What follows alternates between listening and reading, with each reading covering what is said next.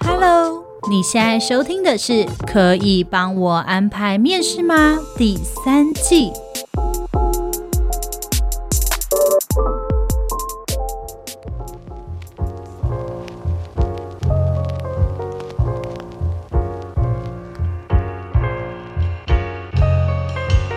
迎收听今天的可以帮我安排面试吗？我是主持人丽莲，我是主持人 Agnes。今天又是本周一集的可以帮我安排面试吗？其实我觉得最近我已经找题材找到，就是想说大家到底想要知道什么东西。然后我发现年复一年的，其实我们就是跟百货周年庆啊、什么情人节档期一样，就是那个时间点，大家差不多的问题都会出现。例如说现在就是转职潮。然后大家就开始讲问一些对转职，要不要领完年终再走啊？还是要先找完工作再走啊？到底要什么时候才可以离职啊？怎么样才合理啊？差不多这时候出现了。对，就是我们会发现年复一年，好像差不多时间就是这些问题。然后我就觉得，我想要找一些新名词或是一些蛮有趣的名词来跟大家分享。所以呢，我前阵子就在网络上找找找，就发现哎，有一个蛮有趣的名词叫做 workation。那它其实是 work 跟 vacation 把它合并在一起的一个新的字，叫 workation。那其他的中文翻译就叫做工作度假。然后你就会觉得这两个，觉得今年好像很多名词出现啊，嗯、什么安静离职啊，啊在职离职啊，然后还有什么薪水小偷啊，就是今年多了很多很多奇奇怪怪的名词出现哎、欸。我觉得可能是因为疫情之后，大家开始有很多不同的上班模式。或者是对人性的反思，会觉得说，哦，我真的是不是应该这么 one hundred percent 的投入在工作里，还是呢，我应该要多一点跟家人相处的时间？那我是不是真的一定要在定点上班？或者是有些企业也会开始考量说，我办公地点租办公室的费用有需要这么高昂吗？还是其实我可以让员工们就拿这些钱出去旅游？他们也可以更快乐，我觉得的确也是另外一个因为疫情而激发出更不同的一个想法。嗯，没错，我觉得是这样。子记不记得疫情那段时间，有非常多人就开始觉得说他想要离职，因为他也觉得生命安全，然后陪家人什么什么的事情更重要。所以疫情之后，我们有大量的缺工，尤其是女性，女性在那时候离职的非常多。然后那阵子的时候有个大量缺工的状况，但是现在过了那个大量缺工期了之后，大家现在就开始一直在思考说，如果我要把这些人重新找回来，这些人也开始。愿意回来了，因为疫情状况已经变好了嘛。但他们回来之后又想要陪家人，那有没有除了 work from home 以外的选择了？大家现在开始已经在思考这件事，因为你知道那时候 work from home 其实你也是很闷，因为就关在家里嘛，因为疫情的关系。这时候大家又想出去玩，但出去玩的时候你又受限在说什么特休只有多少假，然后可能一年也不能请多少假。那到底要怎么样去做一个 balance？企业们开始思考的做法。对，那时候开始 work from home 之后，其实有一些企业或是新创公司，他甚至告诉你。说你可以 work from anywhere，所以我觉得这个有一点像这个概念，就是 vacation 就有点像是你也可以去旅游。那时候也许疫情你不能出国的话，也许你可以去台东，你可以去垦丁或是花莲，你去度假，然后在边工作这样子。我觉得 workation 感觉会是蛮有趣的一新名词，但是呢，你知道吗？网络上我在找的时候发现，就是它竟然还有评比耶，有一个旅游的公司，然后他做了一个就是城市的评比，他就让大家票选说哪一些城市是你觉得最适合 vacation 的城市，然后它评比标准蛮有趣的，它有什么当地物价嘛，然后还有网速什么之类的，我们可以来聊一聊这些。那但在这之前，我们先来讲一下说，那个对于 vacation 这件事情，你的想法是什么？哎、欸，你知道吗？就其实你在跟我讲这个名词之前，我刚好前阵子就看到很多推播投放，然后就会推播我泰国什么清迈啊，然后或者是华兴那些地方，现在他们都有出那种独栋别墅，超美的独栋别墅，然后在那边物价跟台湾比真的是非常便宜。你有自己的游泳池，你真的住在一个富豪一般的别墅，然后一个晚上、嗯、就是你他长租一个月，然后一个晚上大概就是一千块左右，所以你长租一个月大概是三万多。嗯嗯嗯嗯，对，三万多嘛，对不对？就等于三万多，你可以住一个月，而且还付私人管家给你。哎、欸，那蛮好的。对啊，而且是超级大的别墅，是那种三层楼，然后就是你会觉得这个富豪，然后那管家还帮你清那个每天帮你换床单啊，然后还帮你清游泳池的那一种，等于自己有一间饭店的感觉。然后那时候他就告诉你说，他说什么疫情结束之后，你先生可以在这边工作，然后太太可以带着小孩子在游泳池游玩，然后你们可以享受很美好的假期，又可以兼顾工作。那时候我就想说。谁会去那边工作啊？就后来过不久之后，你告诉我有 vocation 的这个名词之后，才知道说原来是这样，原来在国外就已经在流行这件事情了。所以他们会想要长租一个地方。但以前长租我们都去那个 Airbnb 啊这一些的，对。但他们现在给你一个奢华的选择，让你真的可以把度假跟工作做结合。你的长租不需要再去 Airbnb 这一种了。对，因为很可能 Airbnb 还是比较适合住宿嘛。可是现在真的有很多国家在推行这件事嘛，日本啊，或是欧美，他们在推行这件事，然后反而会让很多饭店。他也为了这个 vacation，例如说他把网速调整的更好，然后插头弄多一点。因为以前住饭店，你可能只有一个桌子，然后台灯，然后可能旁边有一些纸币，就这样而已。可是你在 vacation 的地方的时候，他可能会帮你把你工作的这个区域弄得更专业化、更方便。那比较适合，给你一个书房吧。对，就这样真的很适合你在那边 workation 这样子。嗯，那你自己最想去什么地方？我自己最想去泰国。哎、欸，我也是哎、欸，就是它物价真的是低呀、啊，然后再来就是它又很随时可以想按摩，对，按摩就按摩。而且在泰国，我觉得我之前去过几次的感觉是它没有那么匆忙，就是大家是很步调很慢的，然后我就会觉得我就是在那边度假是很放松的。但其实我跟你说，如果今天是我，我可以选我的第一选择也是在泰国，因为就我们去过那么多次之后，我觉得第一个是它物价很低，你可以用很低的钱，嗯、你就可以住到像我刚刚跟你说那种什么很豪华的别墅啊，然后还有自己的游泳池，你还有私人管家，然后什么吃早餐那些也都很方便，他们食物也好吃，然后你想按摩的时候，你随时都可以去按摩，而且按摩便宜到炸，对，就是每天按都不心疼的那一种。对，没错没错。可是我个人觉得我没有办法。去 workation 哎、欸，因为你可能会需要有一些文书的作业，是不是？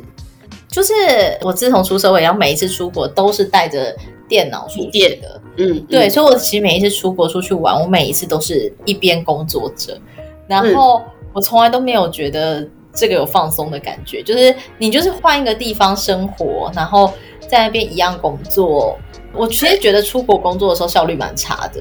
就是你只是被逼着，我一定得做，因为大家现在很急，我一定得做这件事。但出国工作本身就是件效率很差，事因为你又想休息，然后又觉得说我很多行程没有办法去，但同时你又还要工作。那这个时候如果把它变成是一个常态化，一个月都要我过这种生活的时候，我会觉得我很焦虑，因为你一定跟家人这些一起去嘛，家人可能想要出去玩，可是你这时候说不行，我要工作，每天早上九点到下午五点都说对不起，我要工作。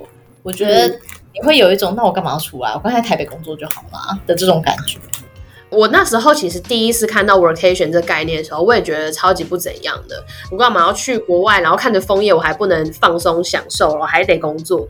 可是我看他的一些文章，我就发现有些人在分享嘛，他就说，其实你平常在台湾，例如说你六点已经下班，可是你在加班，那你中间时间你就会去吃饭嘛，你可能去买一点东西吃，然后或者是你可能就会想说，不然我先去打一下我的这个档案，打完之后我等下去附近按摩或者什么的，就是其实你也在做平常这些的东。东西可是只是你换了一个地方做，那那感觉就会是，呃，它没有像度假的娱乐度，好像跟快乐度是一百趴，但是它也不像工作是可能 maybe 是三十趴的快乐，它大概会介于我觉得像是六十到八十趴的这种，就是因为它让你住一个月的时间，所以你的六日 maybe 你也可以出去玩，或者是你可以跟公司说，哦，我这礼拜五我要请假，虽然我在 vacation，可是我也可以请假嘛，然后我就是认真的去玩，呃，那你就是有点像是我在泰国。工作，但是我可能呃六点我下班之后，我就立刻可以出去玩，或是我立刻就可以跟朋友说，哎、欸，我们等一下七点约在什么 bar，然后我们就去嗨之类的，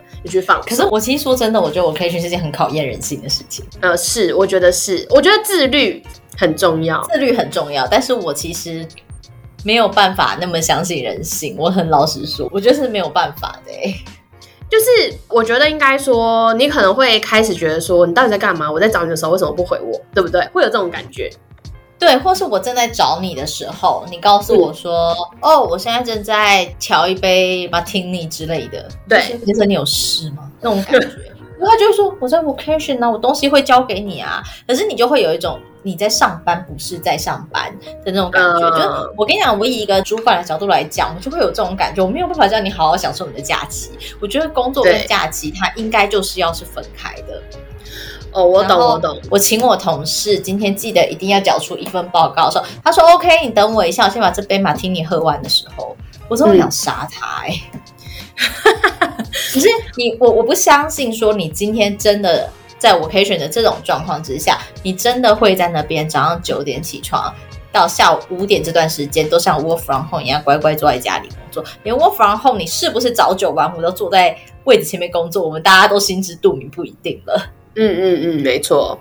你可能还会出去便利商店逛一下，啊，或者什么之类的。对，然后或者是偶尔去买买菜啊，买买什么东西啊。想到现在没什么事的时候，我就去煮煮饭。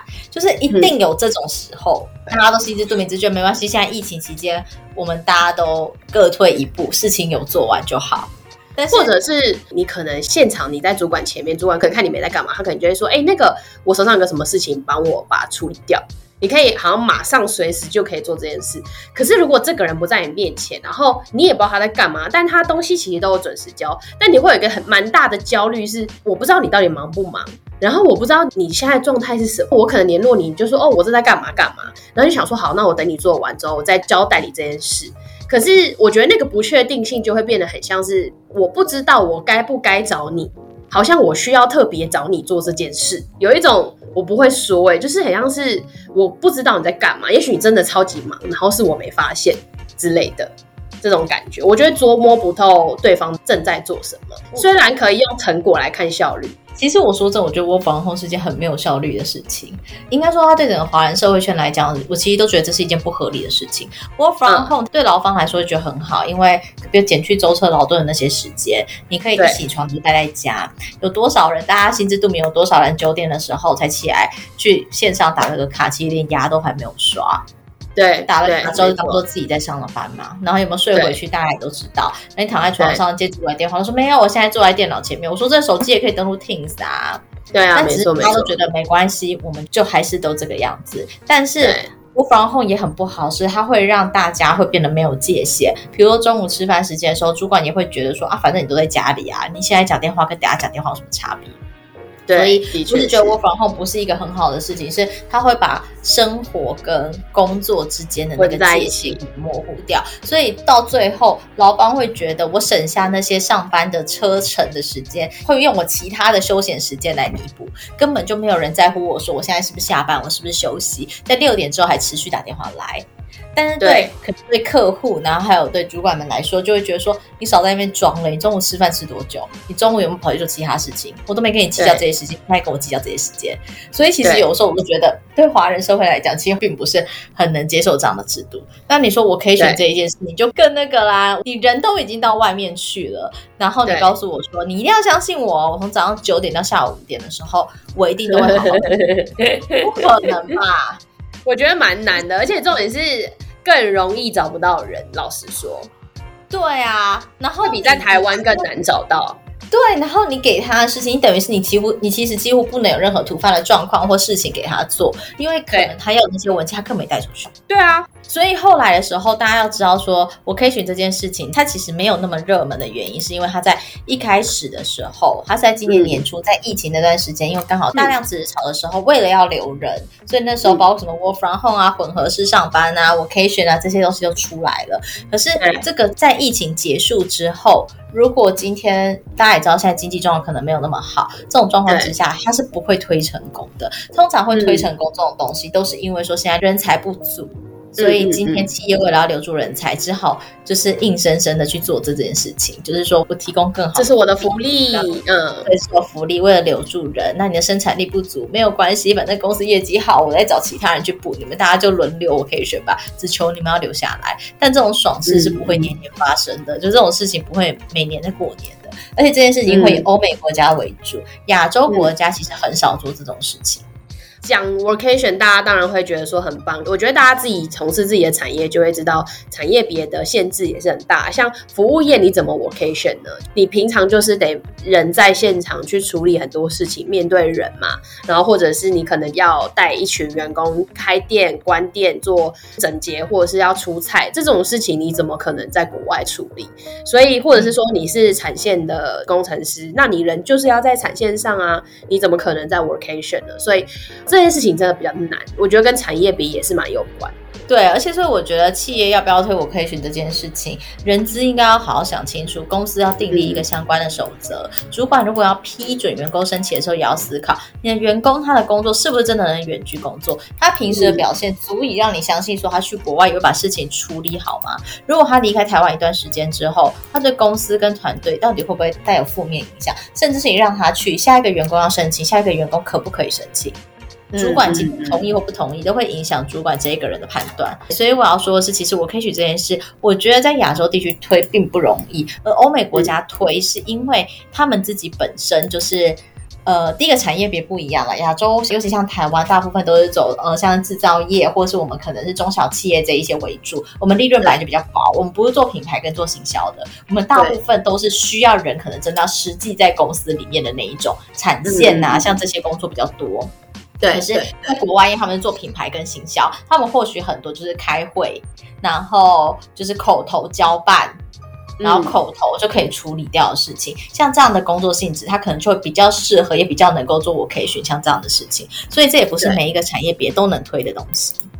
对啊，那其实刚刚讲回到 workation 这件事情，其实刚刚呃 Egg 有讲到，就是每一个企业，如果你真的要推行 workation 的话，一定要有相对的配套措施。那例如说有什么呢？像是第一个，你一定要有守则，然后跟你的员工必须就是先有一些规定嘛，规章，让大家都彼此很清楚说，哎，如果你出国了，你去 workation，我们要遵守的事情是什么？例如说，好，那你可能要签署，我觉得这一定要让大家就是都要有一些资本的。证明，然后去保障大家。那我觉得，可能当然，例如说在出发前的话，这一个要去 workation 的人，他必须要跟呃做好一个交接，因为他势必有很多是没有办法现场处理的事情，例如说他的文件怎么印，怎么送公文，怎么做签名，怎么请款，这些要纸本流程的事情要怎么处理，或者是客户要用印。这些是谁要帮你做？而这些事情大部分你会留给在台湾的团队要做，所以我才说这个时候在台团队的那个心情就会变得很重要。对，大家就会觉得，呃，你去度假了，然后我工作量大增，有一种这种感觉。你还，然后你还说我是 vacation，我不是 vacation，你就会觉得你怎么会吃屎啊？对。没错，然后再来的话，就是你一定要把你在当地的联络资讯啊，或者是你乘坐哪一个航班啊，你的紧急联络人啊等等，你一定要把这些资讯都清清楚楚的给你的公司，因为如果你在国外出状况了，你有医疗的需求，或甚至你有意外的发生，你受伤了，那你说这个 workation 它是不是在工作时间？又是一件事情了，因为他可以说我在 workation，所以我是工伤，能不能？哦、我是职灾，可以吧？也是可以啊。例如说，假设我在一个就是什么荒野的山上的小木屋里面 workation，然后我被蛇咬了。可是我跟你说，职灾的定义又要是公司派你去那边做你的业务的内容状况。可是现在并不是公司派你去那边出差是你自己选择移地办公。对，这样就像是你现在在家里，然后被蛇咬，然后你就说我要申请职灾，因为我现在是上班时间，上班时间，这样是可以。不知道劳保局，不然我们等下看扣劳保局。对啊，我觉得这种事情虽然我们不希望发生啦，但是我觉得，因为可能在台湾推行 workation 的状况还没有这么完善，但我觉得以我们现在能想象得到，就是你一定要把你的所有联络资讯、你当地的网络讯号状况好不好，这些你全部都一定要处理完成，然后一定要告诉你公司的主管，然后 HR 跟你的交接的这位同事，我觉得这是你出发前一定要确保好的东西。对，没有错。然后还有国外的签证吧，因为其实大部分你 vacation 应该是去一个月而已，一个月而已应该是还好三十天。但是因为其实有的时候你去那边的时候，如果你是更长的时间，你就要留意在国外签证的问题，因为如果你在那边待很久的话，你的签证搞不好会过期之类的，就要特别注意。对，而且呢，你到了当地，除了就是刚刚讲到你网络一定要稳定之外，我们当然就是以公司正常状况来说，就是要去设定一个你工作的时间，就是 maybe 说好，你虽然人在可能泰国，那泰国我记得是晚台湾一小时嘛，那这样的话就是。也许我台湾我是九点上班，你在泰国的话，你就是当地时间你十点要上班，就是这个时间点你要定好。然后，如果你因为时差的限制没有办法跟到台湾的时间，那我觉得就是要跟公司去协调。第一个，你当然可以说，如果时差不是完全颠倒，我当然可以就是 follow 公司的时间，那也很好。那如果你不行的话，你跟你老板、跟你 HR、跟公司，我觉得要做一个协调。你老板同不同意？你是在我们完全相反的时间上班？这又是一个蛮大的问题。就是我觉得网络上大家看起来会觉得 vacation 是非常美好的一件事情，就是我看起来我觉得很美好。就是你看，我可以去泡温泉，然后六点之后我给你看烟火，然后我们就去吃什么日式的晚餐什么，你会觉得一切都非常浪漫。但是当你在这种环境里面你要工作的时候，你自己看你心收不收得回来，是一件很重要的事情。像我个人就觉得我不一定能够收得回来，所以我每一次在去国外工作带着电脑的时候，我都觉得人生非常的痛苦，而且其实我的痛苦焦虑来。来自于让别人很痛苦，因为别人会等你，因为别人要等你才会去行程。对，然后你也不跟他说你们先去没关系，但人家也会觉得好像丢下你也不太好。那如果他们先去了，你一个人在房间一直工作，一直工作，可能工作到五六点的时候，他们回来就说：“嗯啊，你现在你你有吃饭吗？要帮你带。”就觉得我为什么不在台湾叫 Uber Eats 呢？对，我可以在泰在台湾叫泰式料理，我为什么要来泰国吃泰式料理？对对，然后因为因为会让别人觉得很尴尬、很焦虑，导致我也会很焦虑。可是这就会变成一个没有办法克服的一个状况。所以我就一想到我可以选的时候，我可能要承受这种心情长达一个月。如果你很自律，像我要把工作做完的，嗯、我就会觉得非常的痛苦。的确是，而且我觉得另外一件事情就是，呃。你如果是要去 workation，我觉得某个程度上你要逼自己自律之外呢，一定要能参加公司所有的会议。就是你不能因为你在 workation，然后你就说哦，老板不好意思，因为就是我怎么样怎么样，我要去参加一个什么什么祭典，然后我今天不能参加这个会议。因为我觉得你越是在这种 workation 的特殊状况，你越要能够 follow 所有公司的流程，才有办法取得每一个人的信任。我觉得像这样的一个工作方式，其实比较适合是像数位型工作，或者是呃科技类型写 code 啊，像这样的工作。如果你是做什么数位行销的啊，或是跟网络相关这些工作，你你没有问题。其实那就跟 SOHO 主一样，嗯、你有没有在办公室没差。新创公司这一种，但如果你真的是那种已经长期就进办公室的这一些公司，已经有一定的规模跟流程，不是所有都走线上跟电子化的传统的企业的话，其实你是很难推这样的事情的。所以其实现在会推出这种很友善，我可以选这些公司，大部分都是新创公司，或者它可能都是数位内容相关的公司比较多。对，没错没错。而且其实啊，在这样 workation 的状况下，技术的资源也很重要。因为如果你今天电脑坏了嘞，你还得说，哎，不好意思，IT 我电脑坏了，其实你就是现场帮我连线，然后 IT 还得现场帮你连线，看一下你电脑发生什么事。对，其实其实我是觉得有一点点难，然后它虽然是个很理想的状况，但就有一点难，要考量到是人性，就是除了技术之外，最重要就是人性。然后你自己是不是真的足够自律？我觉得这真的是一件蛮困难的。还有你回去之后，别人怎么看你？对，而且大家就会觉得，我也不能指责你说你去了一个月泰国，但是你感觉就是很爽。我也不是说你事情没做好，但我就觉得你很爽。对，然后你就觉得你有做事，可是你做的事情，事实上，如果真的办公室的人，他们可能要帮你负担更多，是属于你的行政作业的部分。然后看到你这样回来，等到下次人家要申请，他可能申请不过，你不能说哦，那是你申请不过啊，这不是我的错。对，没错，你就会加速办公室之间的那种，你知道情绪分裂化。对，没错。但是很多人会说，workation 有另外一个好处。企业这部分讲完了，我们可以来讲它就是对员工什么好处。除了就是让大家彼此可能身心或者压力能够舒缓之外，然后跟你的家人更多相处的时间之外，还有一个好处就是，maybe 你赚台湾的钱，然后你去泰国那边当地住宿跟花费，其实你是用地理的这个状况去让你赚的钱感觉变大了，对，变大了，然后更值。钱你可以使用的东西、买的东西更多，这会是另外一个好处啦。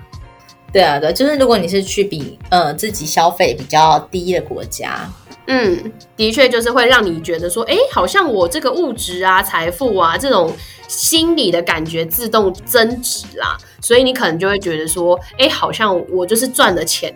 赚的蛮多的这种感觉，可是，在台湾你 就不一定觉得 你赚很多。